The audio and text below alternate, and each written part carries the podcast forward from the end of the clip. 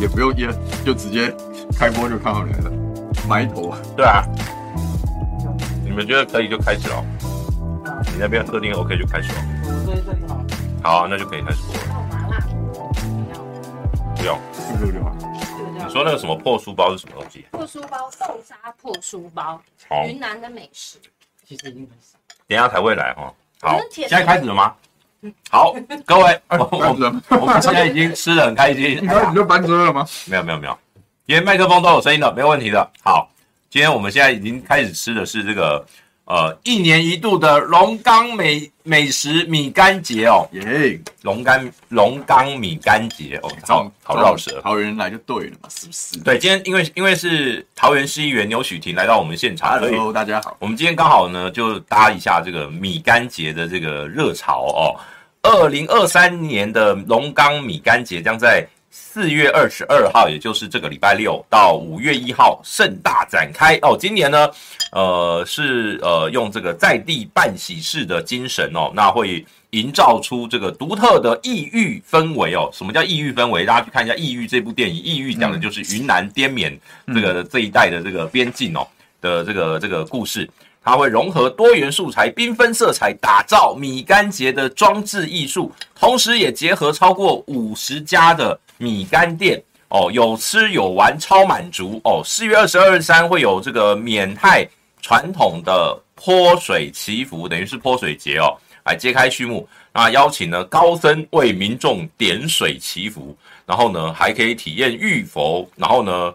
哦，这两天下午的三点三十分都会有泼水祈福活动，会不会因为缺水，然后呢，桃园市政府就被骂？应该不会哦。听说这里要下雨了哈，搭配结合傣族的舞蹈主题彩街，在欢乐气氛中给予这个诚挚的祝福，祈求一年好运顺利哦。这是这是他们一个就是泼水祈福啦，就、嗯、是泰国那个每年大概四月份就是泼水节嘛。对。然后呢，四月二九、三十、五月一号。哦，会有火把节哦，这个会有所谓的民少数民族的踩街活动，还有火把球集，会有连续三个夜晚办这个所谓的呃用火把的呃云南少数民族的打歌表演，展现特别的这个氛围，还会有很多特色文化体验活动哦。什么叫拉老道，我也不知道，但是 转就知道了。转轮盘、米干 DIY，好看又好玩。总之呢，有吃又有得玩，大家。这个这两个礼拜哦，四月二十二到五月一号，就是因为五月一号是劳动节啊，所以变成是那也又变成三天假期。所以各位这个线上的朋友，如果你觉得哦不知道要去哪里呢？呃，桃园难得有这个好吃好玩的活动，哎，我说难得会有点那个？没有啦，其实米干节一直都有啦。对啊，因为每年每一年都有啊。因为因为因为桃园哦，桃园是就被大家定位就是很无聊的一个地方。对，我跟你讲，为什么为什么是米干节？是因为以前有眷村文化节。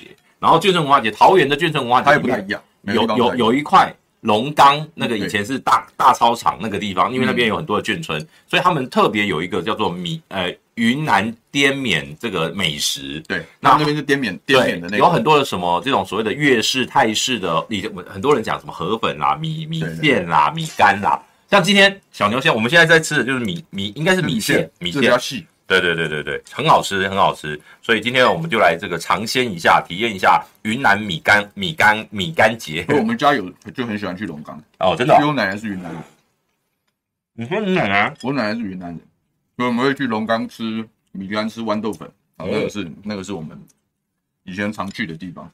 所以你有这个四分之一的云南血统，这样还不算四分之一吗？十六分之一，八分之一，我把一半。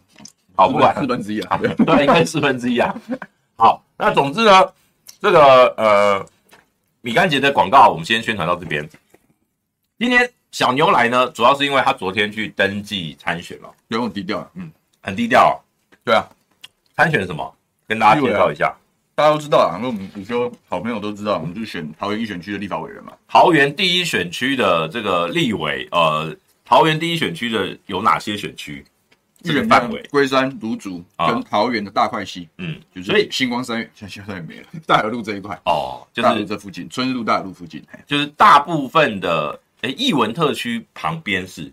没有，艺文特区是桃园第四选区，对，但是旁边往往往北对，比较靠比较靠对。比较靠南崁那个南崁这个区，对对，比较靠南崁这一。好，那呃，这个对小牛来讲哦，就是这一次的参选，呃，因为最近我们等一下会聊深聊一下啦，就是也有一些这个党内看起来也有一些小小的火花，虽然比不上废心大战，但是我们先来报告一下这个今天中午最新的消息哦，在这个台北市北七选区，北七选区。台北市第七选区，民进党的初选是由许淑华压倒性哦，许淑华的民调数字拿到四十七点五六趴哦，你看如果他得票率拿这个的话，恐怕是很有几率当选哦。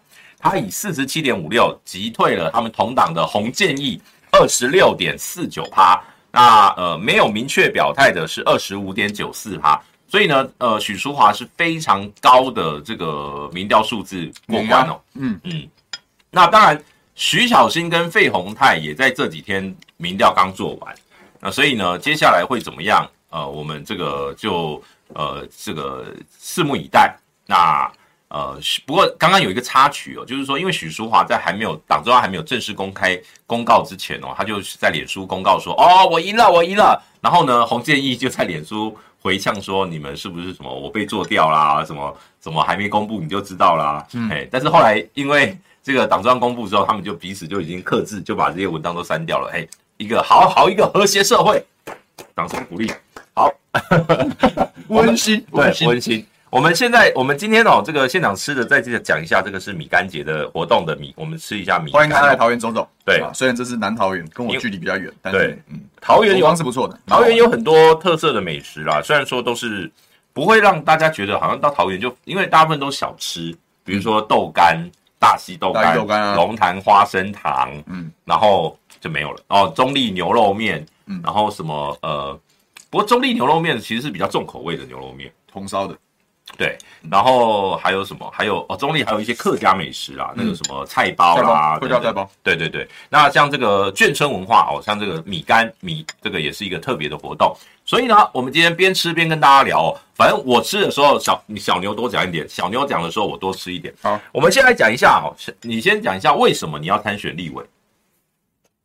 啊，没办法啊，我们这一区的立委就重心就不在选区啊，这是麻烦的事情啊。认同。我我自己做一届议员，我很清楚啦，嗯、就是说桃园的龟山跟芦竹啊，嗯、等于是产业重镇。那基本上对于创造就业机会、创税。其实是真正的主力啊，嗯，好，真正的主力就是生产生产的重心，但相对来讲，你在桃园的总体发展里面来讲，资源的分配跟建设的速度，在过去郑文灿执政的期间，基本上我们就要劫富济贫，嗯，因为在升格之前，龟山乡，哦，那他们这时候创税都是在桃园都是名列前茅，过去我们可以自己调度我们的资源，所以反而是那个时候的建设的速度跟进度比较快，对，哪怕界面比较复杂，哪怕总体桃园县的县政资源是比较少的。可是那时候至少因为乡有钱，所以说至少生活品质那些的维护还比较好。可是到了升格之后，基本上全部收归到桃园市政府。所以升格之后，你觉得龟山的发展没有比升格之前好？这是我们龟山乡亲的心声啊。嗯，这是我们因为以前速度比较快啊，我找乡公所，乡公所的乡长只要哦直接处理，对他可以直接处理嘛。然后你现在所有事情都要到市政府，然后市政府因为你一个市市政府管十三区，然后当然有很多别总体的资源是变多了。可是市政府分配权力变大了，那市政府分配权力变大的时候，就是我过去在议会的时候，我曾提过一个非常精准的咨询嘛，嗯、就是桃园的这个中立的青埔，公家各项大的建设跟利多下了几百亿的，全部都放在那边，一百多亿的公家建设资源，各各局处各部门啊，相对来讲，龟山就不是迟到就是跳票。然后那时候郑文山说我胡说八道，我说我没有胡说八道，我就把为什么具体的例子，因为他讲说他讲说你。他讲说，哎、欸，他反正他他的意思就是说，龟山的建设没有比较少啊，我就算出来给他看了。我说同样是公务局负责的，嗯，公务局负责重大建设嘛，公公务局负责啊，你就青浦就一百多亿啊，啊，我龟山就是四亿啊，哎、欸，青埔特区人口是一万六千人，嗯、那个时候龟山人口是十六万，对啊，十倍，为什么？以人均来算是一百倍，不是十倍。嗯、我的人口是他的十倍，哦、可是我的建设的经费是他的十分之一，一来一往就差一百倍，就他他当然很生气嘛，因为戳到痛点，嗯。这样，我就在我那时候在咨询的时候跟他大吵一架。那当然嘛，你你升格之后，很多大的建设，包含捷运啊，包含高中啊，或怎么样，他很多是需要中央资源。他会说你们龟山有捷运啊，啊，就还没连计划都还没核定呢、欸。这样你们已经有那个机场捷运经过林口了、啊那个。那个那个哪里算、啊？他们讲说经过龟山的主街区的中线捷运，嗯，那个计划都还在跑。反正诸如此类的大建设，其实在资源分配的这样子的角度上，它其实就是我们就是基本上就是被放生的。嗯，那反正他吃，他说北桃园就比较绿嘛。你知道我我那时候就讲，我说北桃园给你民进党的支持其实是多的。对。好，心态是开放的，是给你民进党机会做。南桃园的分政政政这个政治的局面是分南北的不同的生态。那他为什么？南桃园是南桃园是蓝军的。对啊，为什么为什么要那么？北桃园摇摆比较多。那为什么郑文灿任内要那么重视青埔的发展？他就想要攻陷蓝营的票仓，他想要做这件事，所以他其实是很资源上的调度是这样。那我们当然不，我们作为在地出身的民意代表，我怎么能接受这样子的这样子的安排？所以我当然是屡次跟他抗议。那另外一个角度，他常常就讲说啊，我们不是不盖啊，中央没没有资源。嗯，我说他中央没有资源，立法委员不是你民进党，那为什么为什么为什么在这个地方你就你就很慢？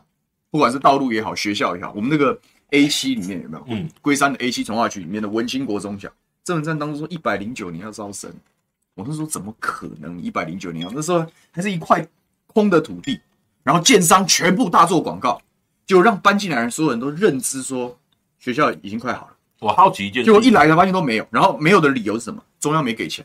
我好奇我说中央没给钱，你现在中央也是你民进党执政，市长市政府又在你郑文灿手上，选区立法委员也是民进党籍，你有什么借口跟我讲中央不给钱？对，我好奇的就是那郑运鹏选市长的时候，龟山这个他的票的得票率是多少？他输六千票。对，那得票率呢？呃，得票率我没有特别记啊，但就输输输六千已经算是算多了，改制成单一选区以来算是输的最、嗯、最惨的一次。算输的最惨一次，所以说其实相亲对于对于对于他们的经营跟我不是很满意，因为期待都落空嘛。那期待都落空，那我不是不能理解郑运鹏委员选择的路线啊，他就是党团三长，嗯，党团三长当然就坐镇立法院，这种的知名度知名度。对，但你你要做党团三长，你的前提是你要你你如果能够善用你党团三长的位置，对不对？然后把选区的工作把它做好，资源来得更快。健身，那大家没话说，哪怕做好，你讲说大家跑行程不一定面面俱到，那也就算了。可是你做党团三长的位置，行程比较少跑不说，对，建设速度没有比较快，嗯，不但没有比较快，很多跳票。像我记得四年以前，那时候我们帮陈根德委员辅选，那时候为了郑文灿，为了帮郑运鹏制造利多，就跑到龟山大坪里说大冈高中要设立，嗯，说教育部已经争取了八百万的预算，结果嘞，到现在还没嘛？嗯、那张张三正来推啊？对啊，现在我们就要求张三正来推啊，所以我那时候去讲说有容积代金有什么东西去讲，然后现在大家开始终于往前有有有有有进度，那我就想，我与其把期待交给一个外人，不如交给在地开始栽了，嗯，不如交给在地出生的民意代表来。所以你是觉得说，就是民进党看起来讲的都讲的很好听，但是最后实际上对龟山或者说对，我想他曾经大家都给给民进党有机会，一代有机会。那你事实上证明你就诈骗集团，因为郑运鹏是连任两次啊，就是二二零一六到二零二零这两届，而且对手都是陈根德嘛。对啊，对啊，所以我说对国民党来讲，那这一次陈根德没有要选，没有，他就是觉得时候也到了，他愿意愿意他年轻人啊，他不愿意当费鸿泰就对了，对，他也打这个仗，第一很辛苦，嗯，对不对？那又又何必呢？然后他上一次也见证到民进党。这个十八般武艺了，各种手段全用了。对，讲他家里的事。对，连他家里都那个。选举前两个礼拜污污污蔑他贿选。哦。我们那时候帮他辅选，我都建议他，我说你别选。哦。你直接去地检署抗议，说我我陈根德如果贿选，你就把我你就把我带走。后来他人还是厚道，比较传统，就没有采用这样的方式。但是民进党打仗就是这样，那何何苦还跟他这样子这么辛苦去拼？所以他后来就他身边那时候也有讨论哦，但据我所知，他是愿意祝福。祝福年轻人，让让新人去冲冲看。那我觉得，对我来讲，那是我实现我理想的机会。对，那我既然有这样的机会，我就去拼拼看。好，那这个小牛刚刚讲了，他为什么要参选哦？我这只是其中一个，因为一讲就是一个小时。好，对，因为我们时间有限，让他先吃两口这个饼干，对，不要这个变凉了。我们先来念一下网友的这个留言哦。刚刚有有有一个网友很专业，他说只有吃米干吗？哎、欸，天爽哎，没有大薄片豌豆粉吗？哦，今天我们先吃米干啦，米线应该叫米线。嗯，米线。好，那今天我们这个我们现场没有响应限温令哦，所以我们这个吃起来还蛮舒服的。好，呃，这个 Eva Ice Fire 这个它也是专业的，龙潭花生糖哦，大溪豆干、中立牛肉面或三角店和刘妈妈的客家菜包，没错。哎，在桃园我们大概能买的大概就是这些哦。其实你知道我我我都讲我们巴德的特产是什么？你知道吗？七七乳加巧克力，没事吗？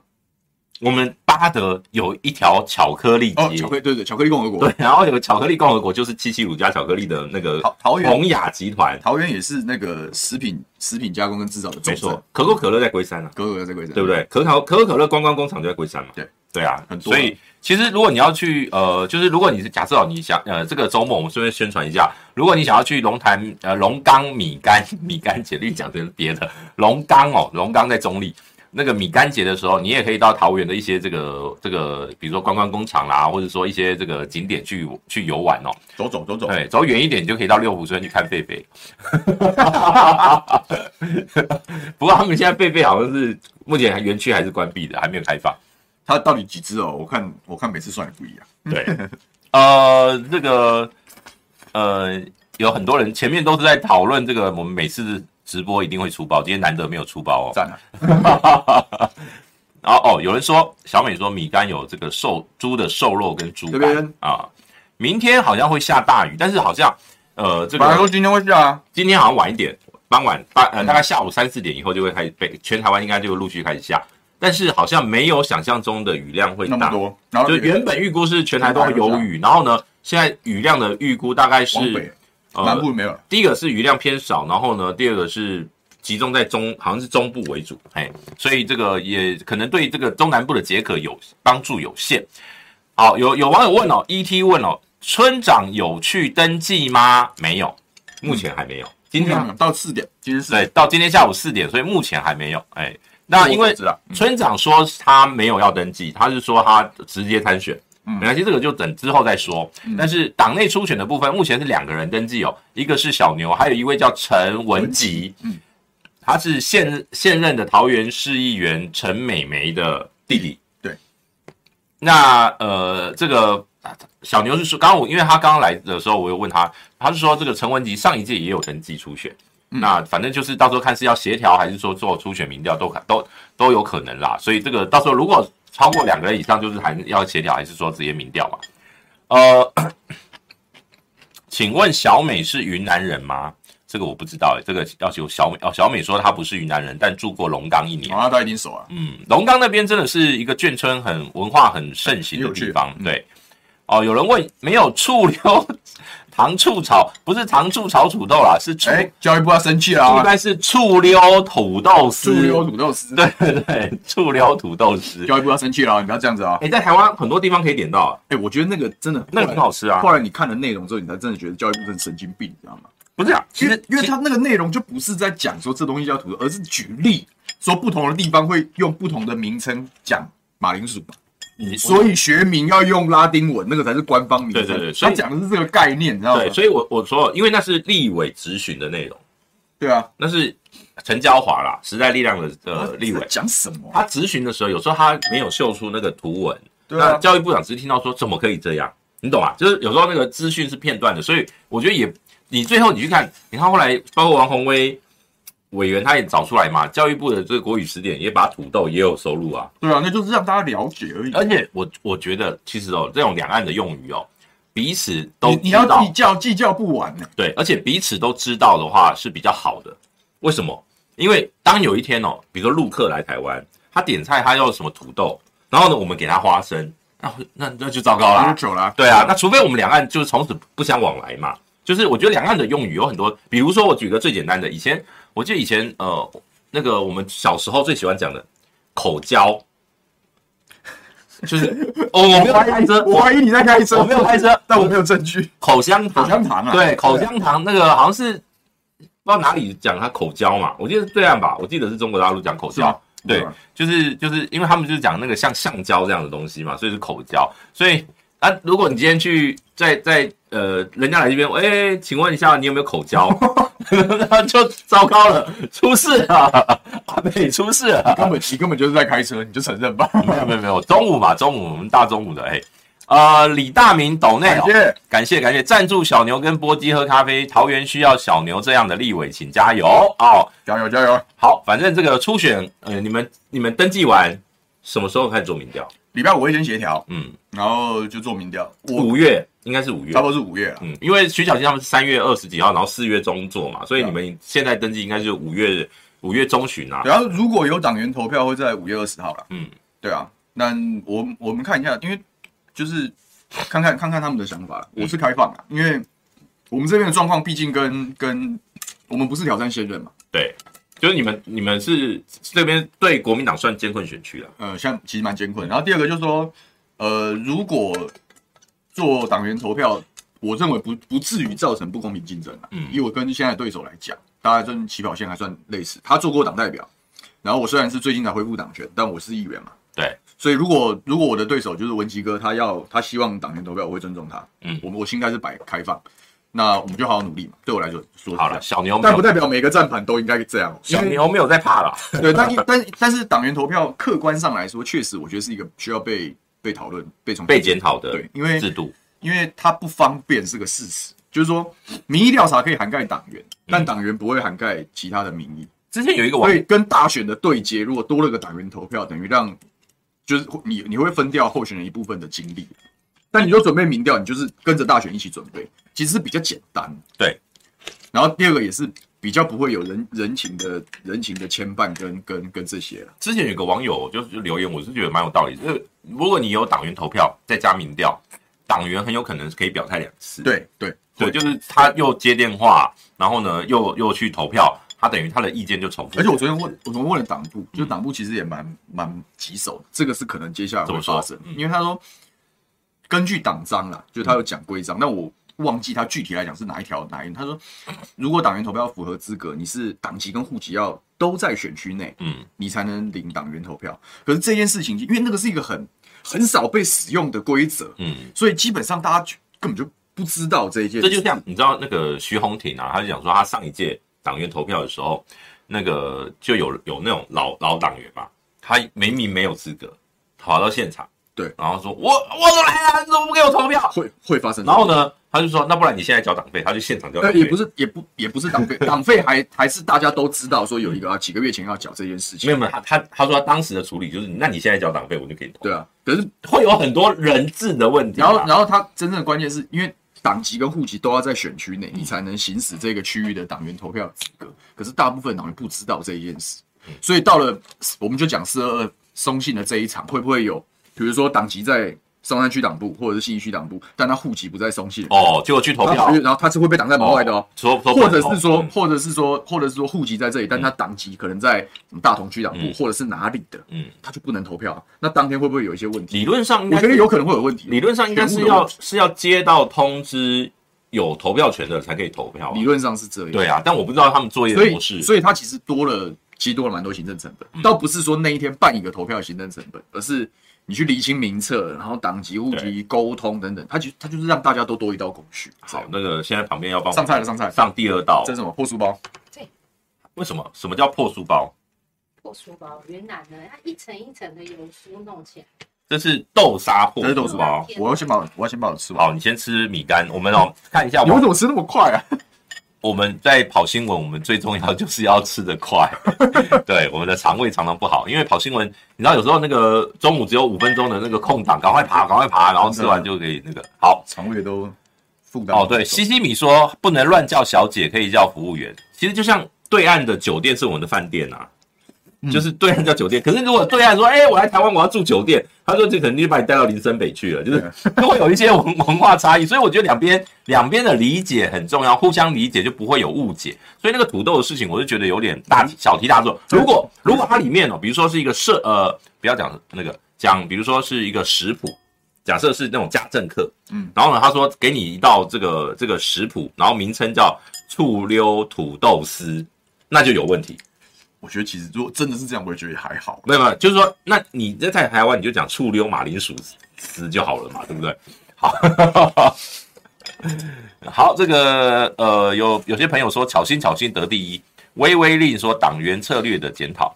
呃，Gary Fed 为什么要邀丁静怡？丁静怡好像是昨天帮郭董主持记者会的那一位啦。呵呵。呃，我我我不认识他，但我知道他以前也是我们同业。呃，小牛是小五，故意的吗？小五，小牛没出头就是小五，真的。对，你们，你拿到提名的出了头才能叫小牛，好不好？好。对，我们是第二阶段。好，这个 dry 呀说问说，请问小牛支不支持党中央把村长列部分区安全名单呢？我个人认为，党部的承诺就算换人了，党还是得负责。嗯，要看党中央怎么决定。不是啊，目前目前有把村长放在部分区名单的这个呼声呼声嘛？龙界先的有很多，对啊，村长的我觉得还好，对，相对啊，对，但但老实说我，我觉得这个问题是这样，嗯，就是说你要做这个决定之前，你要先确定，就是党的这一次的选战策略，嗯，要确定不分区是选战输红道，嗯，如果是这样，我觉得就可以，因为。我们让让，比如说他有特殊战功的，或者是怎么样，比如说谢龙介，嗯，比如说费鸿泰，费鸿泰也也也有一定的专业跟资深，没有，因为比如说一个策略啦，叫做我把你列在不分区，是为了因为我们在监困选区没有目前没有区域立委，对，那是那个那个大家都接受，没有，所以说我把你安排到时候两年后你要选二零二六。的市长，对，要政治安排嘛，对，所以说你你党基层跟。蓝军的支持群众了解政治安排的前提之下，嗯、你去放，大家就就可以理解。嗯、那这个前这个要操作这件事，其实不分区的整体提名有没有就要往前提嘛？哇，今天还有这个诶，冰淇淋诶，口味冰淇淋，一个是香兰牛奶，你那个是什么？太子太子奶。好，好，跟你说，这是冰珠，这是什么意？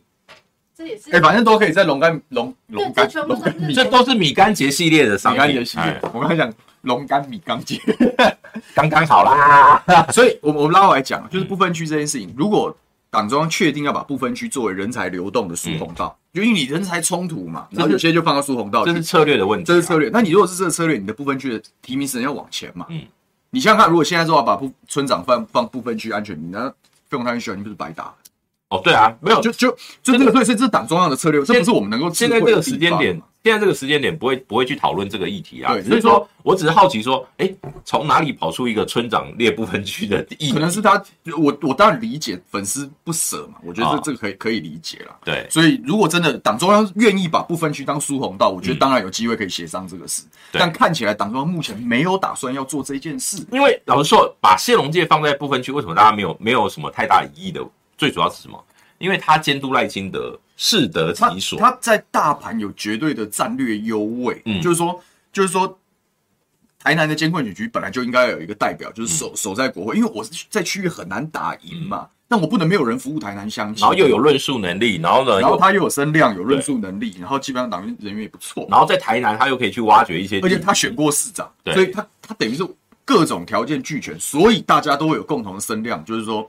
的的的的呼声就是说，他必须被放在部分区安全名单上，甚至讲说被放在第一名。我决定要先吃冰淇淋，你吃吧。大概大概是这样。但其他区，比如说包含比如说费鸿泰区，或者是其他党内可能有竞争，或者是需要世代交替的区域，如果要这样做，那也是党中央要对要很有魄力。没错。那我觉得这样做不是坏事，因为党中央如果很有魄力，说这一届我们的不分区就是为了推动国民党的世代传承，嗯、所以这一届我们不分区就是为了人老了。啊！不要那边骗，但是你在部分区上看到费鸿泰的时候，你会知道他是成全徐巧芯。不是你看到你看到赖世宝的时候，你可能你可能成全徐荣庭，所以党蓝军精神不会不接受，你知道吗？你就不会担心嘛。不是你要知道啊，大大家选区都还是会帮部分区拉票，部分区要做这样的决定，大家才会清楚。部分区放老人，这个蓝绿两党都都都做过都，都都很常做。比如说游锡堃七十几岁放在部分区是为了做院长啊，就是他有他的策略啦。像呃上一届有非常多的就是年纪，他们叫。在民进党，他们叫政治组，他们会分政治组跟这种专业组，对对，专业组。的他们就会有一些这种比较亮眼的名单。那只是说国民党大部分几乎全部都是政治组，没有，而且你政治组，然后然后那种没听过的都是什么皇亲国戚 二代，没有，或是或是谁谁谁的太太，然后谁谁谁的老板的之类的。就我觉得国民党政治组后来后来那时候，我记得是应该是一六年那一盘有失败的案例，嗯，那时候讲讲当初帮桃园的这个。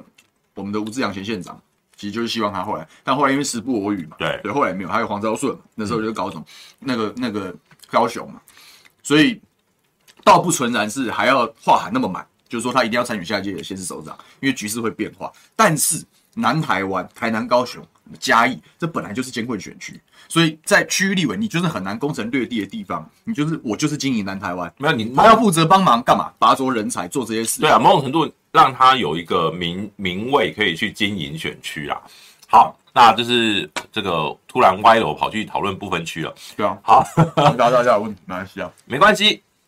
村村长参加初选，上次四百万要先还还他。什么叫上次四百万？你就说来话长。好了好了，我们这个上次恩怨我们就不要讨论了。那个那个那个，我觉得我我我觉得蛮冤枉蛮委屈，就是上其他人是为什么我负责？嗯，对啊，不关他的事吧？对啊。好，总之呢，那个叫桃园市党部去处理。再来，我们来讨论一下桃园现在有什么大秘宝？桃园哦。哎，今天今天咨询还算有点成果哦，因为那个方才环保局哦，嗯、今天今天是环保局的单位咨询，我刚咨询完过来，环保局长刚刚有讲说要重新针对美孚案重新开法，还会再开开法，就是重新开法。你要不要讲一下？之前是因为呃郑文灿市府，就是这个美孚案到底之前来龙去脉怎么样？就是郑文灿市府本来说要开法，而且要重罚，后来全部被撤销，被诉愿撤被诉愿撤销了，诉愿是。行政院撤销，对环保署，环保署的那个诉愿委员会，那他们说讲举证不足啦，嗯、然后什么法条有异议或什么的，那我就觉得很奇怪，那你为什么你你你环保你当初桃园市你是知道也不知道？嗯，你知道这个法条不能不能罚，那你拿这个来诈骗选民？那这些都是在郑文灿任内罚的，对啊，然后到郑文灿尾尾巴的时候就被撤销掉，然后有些是在张安正上台之后才被撤销掉，嗯、那我们当然不爽嘛，就觉得说我们白我们我们这样是是是是怎样？就等于那些美服自救会的，等于是被整笑了。不是他自救会当初要拉很多人打官司，嗯、因为就知道美服就是摆烂，本来要本来要协商，要要要走那个公害输出。嗯，美孚美孚很嚣张，美孚派人来是说你又没办法证明是我弄的，直接讲这种屁话，你知道吗？哇塞！他就是就是要欺负人民，然后那人民那时候就说，那我没办法，我们就打官司嘛。我们那时候协助自救会，就是要协助他们打官司。那自救会是不是要闹人？应该叫集体诉讼嘛。今天美你这样子讲美孚，我们以后就没有美孚的牛排可以吃了。没关系，然后没关系，我们有桃园米干节、龙岗米干。然后然后后来那时候要要找人来诉讼的时候。嗯。很多乡亲是说啊，市政府已经罚他五百万啊，算了啦，嗯、反正啊，就是火灾，大家也都很很难过啊，过了就算就是乡亲相信市政府会做出合理的处置，帮人民讨公道，所以就不，所以放弃行使自己的权利。嗯，然后到了后来政党轮替或者是怎么样之后，哦，发现原来五百万打假球。啊、哦，那那你请问这些乡亲情何以堪？嗯，你你你们当你们最守法律，最知道哪些地方有法规漏洞，你明明就知道他可能会被撤销。你为什么要开罚？嗯，你为什么你是要开罚作秀给市民看，然后后面再搞撤销跟搞官商勾结，是不是？那你说这个问这个问题是不是混蛋？所以后面我们当然继续追啊。我我我个人的风格跟其他不一样，很多人讲大小就是哪里有洞我们就往哪里去，然后每一个洞我碰一点碰一点，我不是这样，我是从头到尾都在，我开到一个我就咬到底了，我没有在跟你客气的。所以这个议题今天你都得到桃园市环保局确确定要再重新开发，我们就一直逼啊，张张张先生上台，我们也也是逼啊。我说你要给大家那个美孚一定还会再去打书院啊，对啊，你就看他怎么回嘛。因为后来因为我们重新我们踢爆说踢爆说五百万的书院被撤销之后，嗯，后来包含。我们直接搞郑文灿啊！我说你是诈骗集团，嗯，后来郑文灿都出来回应，然后说啊，然后中央开始修法规了，嗯，然后还还特别讲啊，他说那个中间因为腐肉什么造成的异味，应该是可以被，应该是要应该责任是要被追究的。其实我觉得有点可惜，是这个议题哦，在中央，就是说你们地方，比如说包括像你啊，包括像这个桃园市政府啦，包括像郑文灿这种，就是说桃园市议会、桃园市政府跟中央是因为郑文灿是因为他是现在是行政院副院长，他才有一些回应。可是这个这个议题在立法院好像没有什么人在讨论。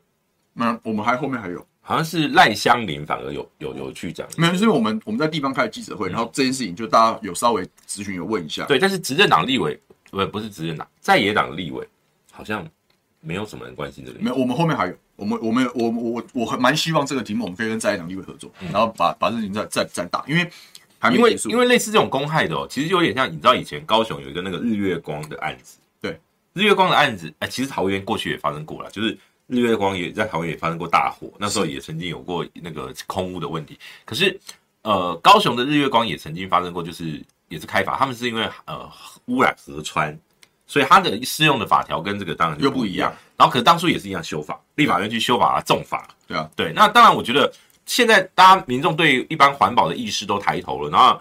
呃，居然会有这种所谓发生大火，然后呢，呃，你没有处理好，导致这个周边的居民被臭气熏了好大概将近一个月，哦，一个月，嗯，一个月，结果呢，最后环保环保局开的罚居然全部都撤销。我是觉得这个确实是有有需要检讨的地方。对啊，所以后来后来环因为被我们打嘛，然后就环保环保署后来就有说啊，造成的异味应该可以被那个。那桃园市我们现在说，你既然这样说有没有？那我就以以这个他们有做法律咨询，然后就说，那既然环保署有这样的说法，那你是不是以中间受理的选民陈情去作为重新开罚的依据？所以他们现在已经决定要把罚单开出去，罚单开出去有行政程序，你会先让美孚做意见陈述，然后看他愿不愿意认嘛。那不愿意认。那就可能会再走一次程序，你会不会被罚到？我不敢讲，但我觉得至少他有有做。那我们要求的是，除了你重用穷尽一切手段去重罚美孚之外，你要针对美孚这个大我们做个专案调查嘛。就是说，因为这件事情不是只有环保局负责废弃嘛，你消防局负责救灾啊，当然消防法规或怎么样，你经发局管的是所有的产业，所以仓储业新时代，比如说智慧仓储的样态，你未来跟防火怎么做平衡，建管。它的高价仓储那个那个厂要不要拆掉，还是个争议的问题哦。理论上来说，以美孚的角度来说，我我不希望拆那个厂。但是，哎，各位，那厂是钢构，嗯，钢构按照建筑业界的了解，建筑法规规范，耐高温就三小时啊。嗯，那那把火烧了多久？那把火烧了好几，他们烧烧了很久，烧了三个礼拜啊。那你告诉我那个还可以留吗？嗯，那你还不留？那你还不拆掉？你来干嘛？哦，这就是他，所以他也有监管，对不对？会有可能有围楼的问题。当然啦、啊，所以他也有监管法规的问题。嗯、那中间这么多人在里面进进出出或怎么样，他没有劳动权益的问题嘛？嗯，所以这一件事情，一个大密宝，你要一路挖下去，然后完成一个彻底的系统改善，然后然后有一个完整的方向，你没有一年一年半载，你哪里哪里打得完？嗯，所以这个题目我们还在继续追啊。好，那这个当然美孚这个宝，我们就继续看下去哦。那现在桃园好像这个捷运哦，突然施工说这个延误哦，嗯，说会往后延绿线，绿线啊，绿线是从巴德到这个这个桃园市区啦，然后桃园市区再一路接再到中立，往没有往芦竹接到机捷。哦，机捷好，嗯，那这个绿线捷运其实呃目前在施工中啦，原本好像是要到二零二八的样子，后来好像也延到二零三零，还要多两年到三年，对对对，那反正不管怎么样。有人说，为什么张善政上任之后就延误？没有，这绝对不是张善政。我跟你讲，这事情的原因是什么啊？它是两头推进啊，一方面从从机场那边做，往芦竹做，所以你走那个芦竹，靠另外比较靠那边都开始施工，那边都是高架嘛，对不对？然后桃园这边在做八掌八在做地下，对，然后来往两边一起推进。那问题是，绿线现在它可以做，可以最最近我记得是二二几年了。好像这几年可以通车的是做到从芦竹那边一路到接近艺文特区这里，嗯，是可以先通车。可是关键是接到桃园车站这一段 delay，delay 关键是桃园火车站下面挖出了文资啊，哦，挖出什么？就是古代古代的铁道以及清朝时代铁道以及哦哦哦。那那时候挖出来的时候，当然就我靠，怎么办？要要什么保存啊，还是怎么？对，你要保存还是要呃翻模复旧或什么？那时候有有一些的争议。然后这是一个，然后另外一个是。本身就有跟铁路地下化的工程衔接界面复杂的问题，所以说这些东西本来就没有那么简单。然后花疫情，那当初你讲哦，没有，他说浅盾机啊坏掉，坏掉一年多，很正常啊。你知道有时候钻钻钻钻到那个地址不是，就会这个是我个人，这是我个人的的推断啊，就是我以我对以我对政府运作的粗浅的认识啊，哈，我觉得财政压力也是很大。嗯。我我甚至都这有点阴谋论的味道哈，但我就是作作为民意代表，我都合理怀疑啊。我那时候也说啊，你的前盾机坏掉，刚刚好你桃园财政负担很大的时候，你前盾机就坏掉了。哦，因为你每推一点，你就要付工钱。所以其实那时候就是不想要付钱，所以就先停没有。这只是我的个人的怀疑啦，就是说你桃园财政压力，它不一定能够平衡。那你说哎，刚好延了某一些层面对财政的压力小了一点，嗯，因为你要在短时间完工，你就要该付的钱你都要付。对，那桃园的负债。那个你讲大密保，认真讲，我觉得对桃园整体都市发展最大的大密保就是把那本账算清楚。嗯，那我就问了，大家都在议会问政，我们也都在问，就只有我问出一千五百亿这个数字，而且我问出来不是我自己讲，嗯，是财政局长被我问出来。那这个事情在当初张善政打打选战的时候有没有帮助？当然有帮助。每个人在讲负债，这一千五百亿数字哪里问出来？是我在议会问出来的。嗯，这难道不是大秘宝？是我是我最早挖出来，你。桃园的基金全部被调借完毕，后来他们不是否认了？他当然否认嘛，他跟你玩文字游戏。他说我的法定负债只有几百亿，那你的基金资产性负债就是建设捷运的负债，还有基金的调借，你基金调借的比例是百分之九十八点多。嗯，也就是说我们有什么公屋房子基金啊、教育基金什么基金，现金流已经全部没了，全部被云去做别的事。所以说，这大概就是跟最近我讲一个比较概，大家比较概念比较清楚。高雄市政府办活动，劳动部的救安基金付钱，然后高雄市政府不用出钱，然后呢，救安基金补贴，结果呢，最后现在是因为高雄市政府自己不办，可是如果今天这个活动照办的话，高雄市政府一毛钱都不用出，他不需要为了这个钱负债，可是 credit 都在高雄市政府身上。对啊，就这个这个概念把，基金当成地方政府的小金库，这种玩法，对提款机，所以财政纪律其实是很难要求的。然后你说。桃园，我认为桃园真正张张市长的深水区，我认为还没到。嗯，因为今年的预算还是因为至少后来那时候议会做了决议，就当初在张市长上任的时候一度有讨论要不要把预算退回重编。对，后来的结论是啊，刚好可能又中央有一笔那个超多税额的分配款，所以他可以先让张三镇的几个大的政策目标先兑现，包含免费营养午餐、午餐以及等等。嗯，所以他就说那其他预算我们就不退回，所以基本上这本预算是郑文灿时代编。可是到了明年开始，压力就来了。嗯，那财政的压力才会慢慢开始浮现。而且你不要忘了，铁路地下化，铁路地下化，铁路地下化，到现在、嗯、哦，对，还都还没到，难呐、啊！我跟大家，我直接跟大家讲，很难呐、啊。那所以你讲桃园要面对郑文灿留下来这么多，因为他是一个很爱开支票的人，他到了哪里就答应你，到了这里就答应你，然后全部都在规划。啊，理论上现在张三镇就可以用这个。市长的角度去请行政院全力帮忙，对，嗯，现在关键是这个嘛，是不是要要行政院全力帮忙？对啊，那谁要负责做这个穿针引线的工作？反正郑文灿是副副立法委员嘛，啊啊，当然是立法委员嘛，那没办法，我们的立法委员在做党团三长。哦，你是说我要找谁？你说你的对手？对啊，我要找谁？好，当初他们他哎，他们是那时候郑文灿那时候在选举的时候，就我们前一个议员任期的最末端。来地方开说明会，郑郑文灿来龟山开市政报告，嗯，然后大家就问他中线捷运，嗯，他就说我们年底就让他通过，我们运鹏委员坐在这边，郑运鹏说这样，OK，结果嘞，然后结果现在还躺在交通部，哦，所以也是没有通过，当然哪那么简单？那郑文灿当副副院长就可以通过啦？对啊，我们现在就讲啊，你你你正副院长不能打郑郑市长脸，我在最后最郑文灿的最后一场的施政总咨询，我就问他，嗯，中央出多少，地方出多少，你现在就讲清楚。大家都说你以后高升行政院，嗯、不要说话不算话。他说中央要出一半，嗯，哎、欸，这条捷运的经费从一百九十几亿暴增，因为他改了两次，变四百五十三亿，很正常啊。桃园师傅是不可能吃得下这么大一条的工程经费，嗯、所以他现在讲一半嘛。好啊，你就照你一半的那个、啊，因为这个反正这个都有留下记录，到时候等到如果真的有一天核定的时候，你们就可以调他。对啊，因为捷运计划送上去的时候，所有交通部、什么运研所、财政部全部讲说，你你改变计划。增加的经费，我中央不负责，你桃园市政府会自己想办法。嗯，所以这一条线就是前也是前朝留下来一个一个很麻烦很麻烦的一个烂摊子啊。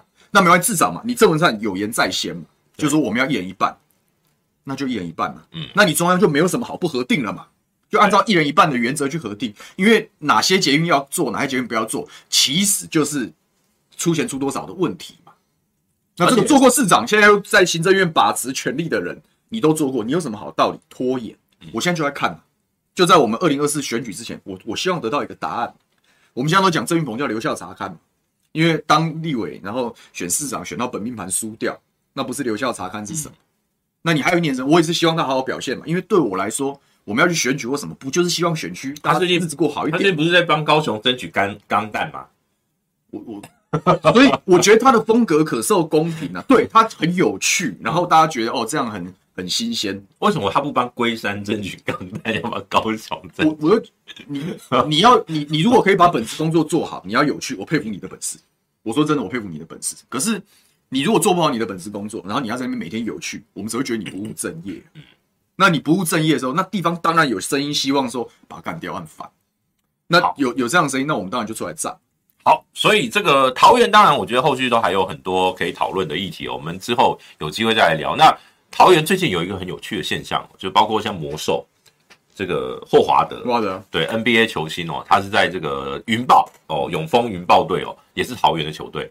那桃园啦，那个 Rakuten 哦，乐天桃园队来了一个新的啦啦队洋将，叫李多惠，也在桃园。桃园的运动热潮，篮球、棒球全部都回来了。哇，这个哎，其实桃园光是这两位哦，真的是带来很多的商机耶。桃园是职业运动的沃土，嗯，当然李多慧。是话题啦，嗯，那甚至很多这本格直棒迷都会觉得说现在怎样，嗯，到底进去看看美女还是看看棒球这样？但不管先先求有人进场再再说了。其实不管不管有没有这些噱头，其实都桃园的相平均表现票房都比其他人好。为什么？因为桃园很无聊，就是桃园其实比较像那种有些时候比较像，你看像美国嘛，欧美他们为什么职业运动那么盛行？就是他们很无聊，他们其实很无聊，景点没有台湾那么多，也没有什么夜生活，没有很好玩。所以他们就是平常工作上班，嗯，假日就出门采买，然后去看球赛，然后就会有这种休闲娱乐的活动。对，那个球赛变他们休闲娱乐。那桃园像台北就不太容易。第一个地下人潮，第二个台北太好玩，太有趣，东西太多了。可是桃园相对来说就是一个，哎，大家就是上班族，哎，周末没事干，哎，不知道带小孩去哪，就就去看棒球。所以那时候，当初拉米狗的时代，为什么亲子日那个那个真的要在地经营久了？像我有很多朋友，就是说真的会全家把小孩子从小开始带去球场，我觉得那是很好的。对，那包括像篮球运动，篮球运动其实是台湾最老实说是最广的，就是说大家都会打篮球。对啊，那从小，因为对学校来讲，我丢一颗篮球给你，你们那个一个班级就可以玩得不亦乐乎了。对啊，那。可是打棒球，你就还要手套，还要什么棒子，还有什么的，相对来讲复杂一点。所以篮球变成台呃台湾体育课最受欢迎的。国小可能是躲避球，对啊。所以就是桃园其实还蛮有潜力的，应该是说，就是说发展职业运动，桃园是很有潜力的。对，而且慢慢的也会有，就是说场馆，你有了这些的运动场馆，再来就是说呃要有所谓的职业的球队。呃，职业的，就是说，我们我们我们离国外的一个差距，就是那个运动社区化没有很彻底。你看，国外职业运动跟社区的关系是紧密的，他们会到社区去办活动，然后到社区去推广运动，他们去教球嘛，像足球，足球俱乐部平常就会到学校去，到到地方去教球，然后它是串起来的，所以你参与的地方活动，你就会有机会被拉去看职业队比赛，它是有一条边下来。那台湾是可能量体也不够大，然后第二个是那个。搞职棒队或什么的口袋也不够深啊，凭良心讲，没有办法做到贯穿。对，所以说还还有一段路要努力了。对，我只我只刚好想到说，啊哇，这直篮也好，直棒也好，刚好桃园都有参与到这个所谓的重量级洋将哦。虽然说有一个是拉拉队哦，但是都还蛮有趣的。好，那当然我们现在就来聊聊一下这个比较今天呃比较比较热的议题，就是最近国民党的这个。总统的征召啦，嗯，因为其实小牛四年前是，其实你被贴贴了一个郭台铭的标签，你当时有当郭台铭的发言人，类似啊，嗯，就是说这是其实那时候你是变成靠在郭台铭这里，代表要去上政论节目嘛，那时候是这样，对。那现在现阶段就没有没跟他就没有互动，嗯，也不是没有互动啊，就是还是保持对话，但就是因为我跟他讲这些角色不一样，嗯，第一个四年前我是完全是自由之身嘛，然后现在我们要面对的是党内初选啊，嗯。怎么样？我也要花更多时间在选区上，要不然我有什么资格批评郑云鹏？嗯，对不对？所以说，当然是没有办法比照四年前的模式。对，对啊。所以就是说，哦，彼此还是有一些这个这个联系的管道都还在啊。对，我我是我是我其实蛮不蛮不会做这件事情。理论上，要常常常常请教一下，或者嘘寒问暖一下。但我也但我也没有我没有特别做。不过老实说啦，因为昨天哦，因为昨天郭台铭开了一场记者会。那我在我的脸书，其其实老实说，我我不知道很多新闻媒体就是把我那个那一段把它变成是标题哦，说什么很很刻意又没诚意什么之类的。其实我只是要强调，这场记者会站在我们媒体的角度真的不及格。为什么不及格？是因为他不让记者亲自提问，他全部收集给刚刚我们讲的那那个有一个网友主持人嘛，对，那个主持人丁静怡哦，就是他全全部由他，而且呢还要求。这个写那个题，记者是手写提问单，然后呢，你的提的问题写进去，然后他会诊之后由他们去提问哦，所以我们才觉得很怪。那这个这个怪，可是我不知道郭董他们有没有发现这个现象，这个问题在哪边？其实诚心诚意的面对媒体是，我觉得是所有的总统候选人最基本。哎，刚刚有人抖内咖啡，现在马上咖啡就送来了，耶，太厉害了。好，那总之呢，我们。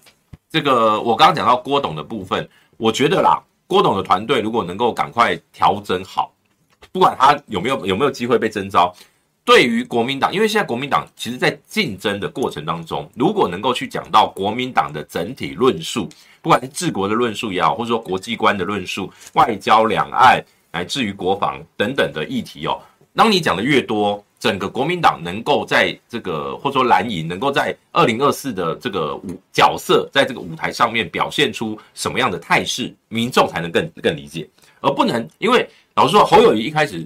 都一直被讲说啊，你讲话都是空的。嗯，慢慢他也要开始调整嘛。比如说他今天要去新加坡，对，他也要开始去呃，针对这些比较国政也好或相关的一些议题，他要开始调整他的这个脚步。那郭台铭也一样，郭台铭他去了美国，去了日本，回来展现出哦，他想要打造一个科技岛。可是因为我我昨天为什么对那个手写问题的那个提问的那个很很感冒，就是啊，你你说你要打造科技岛，结果记者那边用手写问题，你不觉得这人设崩坏了吗？所以。你难道就不能弄一个那个 QR code 或什么扫一下，然后就进那个 Google 表单，然后呢，大家就输入进去，然后就他那边就系统直接汇整过去。嗯，其实这这很容易做的事情。那我所以我我我说哦，有时候主将在前面，后面的这个团队能不能执行到他的想象，嗯，是另外一回事。那这些过程里面，我说我们都看细节的原因，是因为这些细节看出了你的主将有没有能量去带动这些团队。嗯。所以我，我我我会觉得郭台铭让我觉得失望的地方是你，你你讲的都很漂亮。你说你跟这个 Chat GPT 的那个那个创办人哦，这个会面，你跟日本的哪个首相会面，可是你的记者会却让人觉得，就是你你第一个你也没有尊重记者提问的意愿，第二个你还要人家手写问题。我我觉得技术上的问题是相对还好了，就是手不手写或者那个那个那个是技术上的问题，但我觉得确实在。在，因为如果目标是要竞选总统大位嘛，所以跟记者媒体的互动，那个确实是要，我是觉得有改善空间。因为你看，像比如说网友那个 ep ep epsilon 五啊，那个他说郭董怕回应不好，不想乱回答。老实说，你知道侯友谊，就算你笑他回答的很烂，但是他每天都在面对一排的麦麦克风堵在他的面前，嗯、然后呢，这个一个一个一个问题这样问，那你郭董。你如果怕，你就不要选。我跟你讲，怕回答不好或怎么样的，你就不要选，表示你没有准备好。没有准备好，就你再跳进来，第一个，要么是你生气，要么是民众生气。嗯，就是这样。我觉得他试图在试图在，就是他想要传达一些他他想要传达的东西啦。嗯，然后呃，应该也有很多人提醒他，其实现在水很深嘛，对不对？对，一定会有，一定像喂鲨鱼一样，大家会去问嘛。所以我觉得他用这样的方式试图去平衡这件事情，但是让没有办法让记者充分提问，这确实是因为你一开始是有可以。我跟你讲，在台湾哦，你一开始就跟媒体的互动哦，这样陷入冰点的话，真的不就很难很难很难不好修补，哎，不好修补，很难。而且很多你要知道，像比如说我我转转了一篇一篇是那个如果有看朱大直播的，就是朱学恒直播的，他有上过朱学恒直播，叫刘婷婷 TVBS 的记者，对，婷婷姐其实。虽然年纪没有很长，可是他跑国防军，他是国防外交非常资深的记者，算资深哦，对，有自豪，而且是很专业的。对，那他在现场都看不下去了，他写了一篇，现在今今天好，现在已经现在被传，就很中午我看已经三百多次分享了，所以很多人在传。对，那我有看到，我觉得你如果今天是比如说三立的记者或什么的，那个去骂骂，那也就合理。可是当天 TVB 的记者都觉得你这样不行的时候，我觉得郭董的团队要看进去啊，就是这是可以让你变得更好。我觉得团队是要这个要检是要立刻检讨。对对哦，感谢方平哦，方平给我们大笔的抖内哦，七百五十块哦，这个欢迎到龙岗米干节走。对对对对 对，这个龙岗米干节啊，我们看这个到时候小编跟他联络一下，我们这个送他一个 VIP 啊，没有了，我没有 没有这个权限。呃，到到牛许婷的这个议员办公室的 VIP。好，那这个呃，我我我们讲到这个，你觉得啦？我们先不管这个两个人征召的的内容为何，嗯嗯，嗯，郭台铭昨天讲了一句话，三十天给他三十天，所以难道是郭台铭有内线吗？没有吧？我觉得那个是因为最早不是说六月十八吗？然后后来不是说五二零吗？没有，他说最晚不会拖过六月十八。对，他说最晚不会拖过六月十八。后来他不是继续逼吗？因为现在大家都希望党中央早一点。啊、嗯。然后后来不是又一个版本说，原则上定五月二十。嗯。为什么是五二零？没有，他就是我觉得他就是六月十八往前推嘛。然后党中央也在也在捏平衡嘛。因为你如果今天就征召，万一明天就分裂，嗯，那你提早征召就没屁用。所以你一定是我留一段时间给大家，你可能表述立场，我可能做一些居中协调跟沟通，确保这事不会失控，然后在一个合理的时间出来之后，未来能整合。所以我可以理解说不要马上做的原因。嗯，但你拖越久，焦虑越大，你可能直接盘到时候凝聚不起来，也是有可能。其其实我跟你讲，昨天他就在拉锯。昨天我我我其实观察到，虽然我对郭董这个整整体来讲，记者会是没有太大的这个觉得他没有表现的很好，但是他有一题哦，我觉得等于是国民党把一个小炸弹拆掉了，就是呃有有人问他郭郭董你是不是被仙人跳那那那一个？对啊，他说没有。没有，他说他全然相信的。他说他不会觉得有这样。他对党现在是全然对对，就是他实际上相信党中央会给他一个机制。因为去呃上个礼拜，当黄建庭讲出目前党内的态势是呃侯友谊最强，嗯、那后来他紧急在补充什么又有第二阶段、第三阶段等等等。我们先不管党中央现在那个国民党中央这这个这个论述能不能被接受，但是那个时候传出一度传出，因为那时候郭台铭人在日本，传出他很生气。然后呢，他觉得是不是他又又又又上了一次贼船哦？没有啦，我觉得都多多多虑了。对，但昨天他的表现出来，就是让大家觉得说，哦，这个至少，因为其实我相信现在蓝军的很多支持者最担心是什么？不管我征召了侯友谊，或是征召郭台铭，不管是谁，我怕另外一个人就跑掉，对，或者说他也是这个嘛，对，就不能团结，对，所以这也是，其实我认为哦，我我像我今天早一大早我就跟那个朱凯翔一样，嗯，我就跟他说。费心之战，在我们在观察的，其实已经不是谁输谁赢，是谁输谁赢之后能不能团，能不能顺利整合了？嗯，对啊，就是团结才是呃，这个国民党这一次的最难克服的障碍。对，所以他讲说给他三十天有没有？嗯、一个是推，因为你从这个他讲话的 timing 往后推三十天，差不多落在五二零附近。所以如果是六月十八征召，那可能是那时候开始做民调，对不对？那如果是更早的时候，就是那时候给大家一个答案。但是不管怎么样，意思就是说。你给我一些时间，然后我把我想做的事情讲清楚嘛。不过这是好事，我我觉得，因为郭董是已经明白的说他要选，他想选，对，所以他这用三十天，比如说办座谈也好，去呃去把他的国政的这种理念跟大家讲一讲，对思思维、政策理念这些东西告诉跟大家去说明，我觉得这都是好事。那侯友宜比较麻烦，就是第一个他不能表态，他很。他忌，他叫类表态，他很顾忌那个咨询。对，就是因为他要，他现在身份是新北市长，他担心如果今天他宣布了表态，就被对手拿来攻击，说哦，你是呃这个政治渣男啊，劈腿啊，又要当市长，又要选总统啊，等等等等，各种各式各样的这种标签就会贴在他身上。但你你真的觉得这个表不表态有有差吗？我是觉得没差，我鼓励我不要不不敢讲鼓励啊，嗯、就是期待他是。手脚放开一点，直接就我觉得这一次直球对决，我觉得这次新加坡回来应该会有，应该会有不一样层次的讲话，这是我的推估了，因为我觉得都都要出去了，就会就会讲那个了。林北，你有看那个新加坡电影吗？小小孩小孩不笨，哎，小孩不笨，小孩不笨，对，林北，我我觉得他会，而且最近桃园被讲成林北市，对，其实那个那个徽章，你知道是我们武林学弟设计的，是吗？对。哎呦，那就那就，我是觉得还好，其实蛮好看的啊，我觉得蛮好看的啊。对啊，没有，你不能讲那是林北，你知道吗？它是木桃，它是木啊，跟木跟枣啊，顶多叫木北而已，不能叫林北。对啊，对啊，对啊。啊，算了，那个塔绿班怎么讲？就是你知道在以前那个永保安康那个时代，你知道什么叫永保安康？那个吧，车车对车票票，现在买不到了嘛？现在就是纪念纪念纪念票卡。对，因为那那个时候要普通车才有这种这种这种硬卡的，对对硬卡的。然后呢，我们我们那个年代，就我读大学的时候，那时候就很流行这个永保安康嘛。然后就有一堆嘛，什么追分成功啊，什么什么什么。然后那时候有网友就就就就找到了一个，就是大林到台北，林北台大也不错啊。考大学的时候，可是因为那一张那一张很贵，从嘉义大林坐到台北要三百块，就就林北台大霸气最霸气的一张车票。哎，但是考不上台大就不能用。好，这是一个题外话。对啊，最后啦，最后你你自己觉得？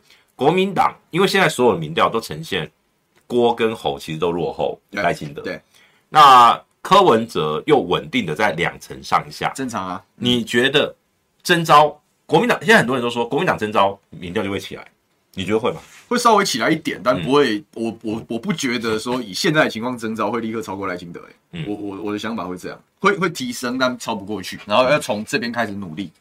那我就刚回到刚刚讲，我说为什么要给大家一点时间？因为你如果让郭董好把他的理念清楚的阐述，然后诶，那民调会不会上升？那是他的本事，就他的一举一动所有的动作都要经历大家的严格考验，这就是民主嘛，对不对？如果他真的突破了考验，那他他那当然就具备正当性嘛，因为大家买他的单嘛。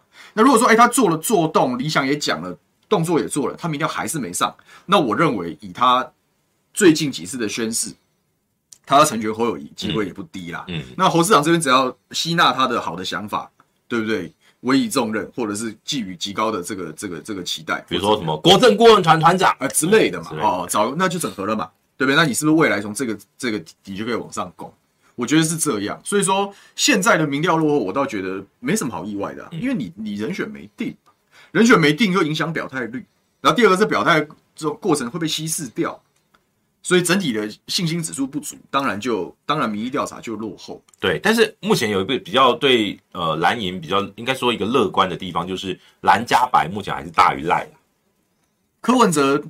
柯文哲的民调的走向，对不对？真正的最后的版本有没有？大概就是要看，看第一个，因为小党毕竟还是吃亏了。好，在这种台湾，我们要考量台湾常年的选举文化跟习惯，所以说在一开一开始的时候，在大局未定的时候，数据会比较好。对。然后，但当当摆定了之后，两边开始一崩下资源，开始去做大张旗鼓的宣传的时候，就会开始压缩到柯柯文哲这边的支持度。那那个时候他他有没有办法顶过这个这个压力？对民众党的考验是那个时候才开始。嗯，好，啊、那总之呢，这个总统大选应该现在四月十九号、二十号这个时间点嘛，大概一个月后可能情势会比较明朗。对了，好，那我们就是继续看下去。那呃，我们在这边再念一下，看有没有这个有一些这个网友的留言比较，我们可以来聊一下。呃，如何说服支持者？呃也有有网友说，这个沈智慧应该要学这个林维洲，但两个状况不太一样啊。而且林维洲也不能算是老啦，他应该算是，你知道他在国民党还被列为还蛮有战力的，还被列为青壮派、欸。哎，他他那边有他们他们自己的一个整合的模式，对的模整合的模式。好，呃，有网友说龙刚破书包要记得吃，我们已经吃完了。哎、欸，因为吃你吃的真的很快、啊，对，我们一不小心就把它吃掉了。对那这个呃，我觉得其实现阶段。要谈二零二四还言之过早，我只能只能说从现在的态势对赖清德确实比较有利。那总之呢，今天我们是呃吃了这个龙冈的米干节的这个米干美食哦。四月二十二号再提醒大家，四月二十二到五月一号在桃园龙冈有这个米干节的相关活动，有兴趣的朋友对有兴趣的朋友可以到桃园来走一走。那呃也可以上网哦，搜搜寻二零二三桃园哦龙龙冈米干节哦，就 真的很容易念错。龙冈米干节，好，那就可以这个查到相关资讯。我们今天感谢小牛来到我们现场，谢谢，直播就到结这边结束啦，大家拜拜。拜拜。